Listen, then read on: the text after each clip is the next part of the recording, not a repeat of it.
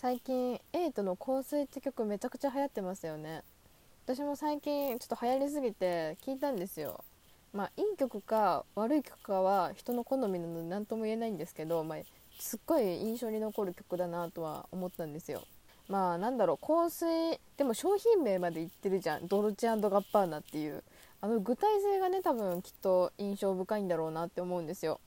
まあ、具体的に話すってことはすごく大事ですよね。例えばその就職活動とかでもさエントリーシートとかまあ具体的に書くよってめちゃくちゃ言われるんですけど私それがすごい苦手で。私のね話はね基本的に具体的に書けないんですよね。まあそんなもんを武器にして戦うなって話なんですけど、まあ、私もそのドルガバの歌詞みたいなエピソードが一つだけあって。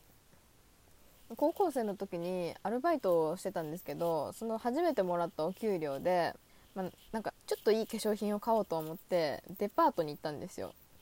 そしたらねゲランってショップの店員さんが話しかけに来てくれて「まあ、なんかお探しですか?」みたいな感じで「いやでも全然そんなん決めてなくてまあちょっと初めてのお給料だから化粧品でも買ってみようかなと思って」みたいなことを言ったらまあいいかもになりますよねそんなこと言ったら。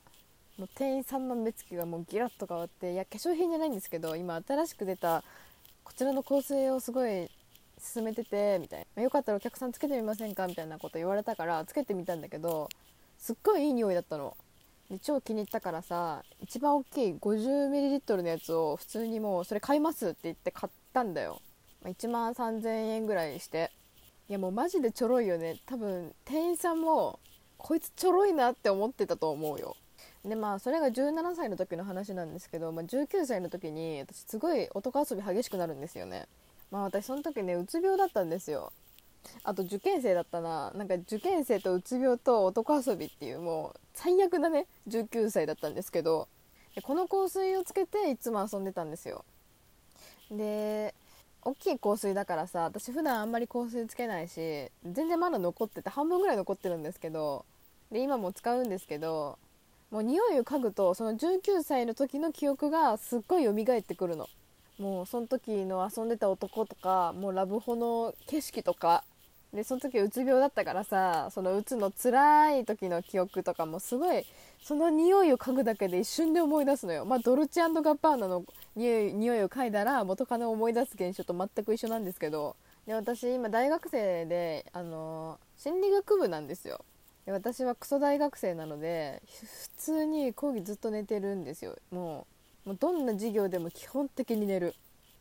だけどその医療系のね、あのー、講義の時にパッと目が覚めてその時に先生がね匂いを嗅いだらなんか記憶が思い出せるみたいな経験皆さんはありますかみたいなことを聞き始めてもうあるあるあるあると思ってすごいうなずきながら聞いてたんだけどすぐ起きて。その後にその仕組みをね先生が説明しててその仕組みっていうのが脳の記憶をねあの保存する部分と匂いを感知する部分というのがすごい近いところ隣り合わせぐらいの近いところにあるらしくてだからその匂い嗅いだら記憶が芋づる式に蘇るっていうメカニズムらしくて。へえと思って、まあ、多分私が一番心理学部の中で勉強したっていうかもう印象に残ってる部分なんですけど、まあ、あと一つ私のねあの匂い系のエピソードでもう一個話したいのがあるんですけど去年の8月にねものすっごい臭いチンチンを舐めたんですよ。いやもうすげえ臭かったな。なんかドブでドブというかもう、まあ、イカ臭いんだよね。うん。もうトラウマ級なんですけどなんか今でもねその鼻の裏にあの残ってるんですよやつのちんちんの匂いが。訴訟を起こして損損害賠償を請求したい。だから今でも生臭い匂いを嗅ぐとさもうそいつのちんちんがすげえ思い出されるのよ。すごい臭かった本当に。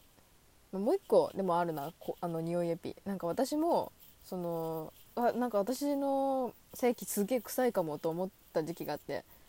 いやでも最近全然やってないし性病性病ではないよなとか思いながら婦人科に行ったんですよ。で先生に相談したんですよ。なんかすごい最近臭いんですけどみたいなこと言ったらえどれどれ？みたいな感じで先生がね私の性器に鼻を近づけてね匂い嗅いだのよ。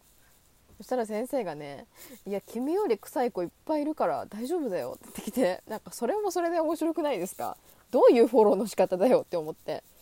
まあいろんな匂いを嗅いできた先生のね